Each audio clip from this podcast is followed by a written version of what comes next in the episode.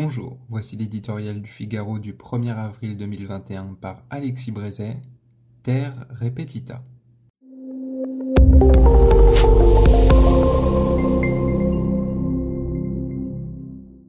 La pression des chiffres était trop forte, la campagne d'opinion lancée sur le thème du tri des patients trop violente, la menace judiciaire pointée sur son gouvernement trop bien ajustée. Emmanuel Macron, qui s'était crânement affranchi en janvier de la tutelle des blouses blanches, aurait rêvé d'infliger un second démenti à leur noire prévision.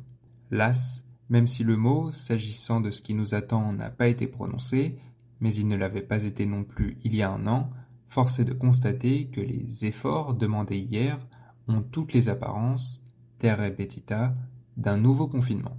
On nous dit que l'éducation des générations futures n'est pas négociable. Mais chacun voit, à commencer par leurs parents, que les établissements vont fermer un mois. Drôle de logique. Pour ce gouvernement, qui, à juste titre, se faisait gloire de donner en toute chose priorité à l'école et aux enfants, c'est un cruel renoncement. On nous dit que ce mauvais moment ne sera pas si terrible, puisque les joies de l'attestation nous seront, pour l'essentiel, épargnées. Encore heureux que l'on ait tiré quelques leçons des humiliantes sottises du passé. Mais pour deux Français sur trois qui s'accommodaient tant bien que mal du couvre-feu, cette nationalisation des contraintes édictées pour le Nord et l'Île-de-France ne sera pas une aimable formalité. Déjà pointe l'ombre du procès politique. Emmanuel Macron n'aurait-il pas été bien inspiré de faire il y a deux mois ce qu'il se résout à accomplir aujourd'hui? C'est oublier que ces deux mois perdus ne l'ont pas été pour tout le monde.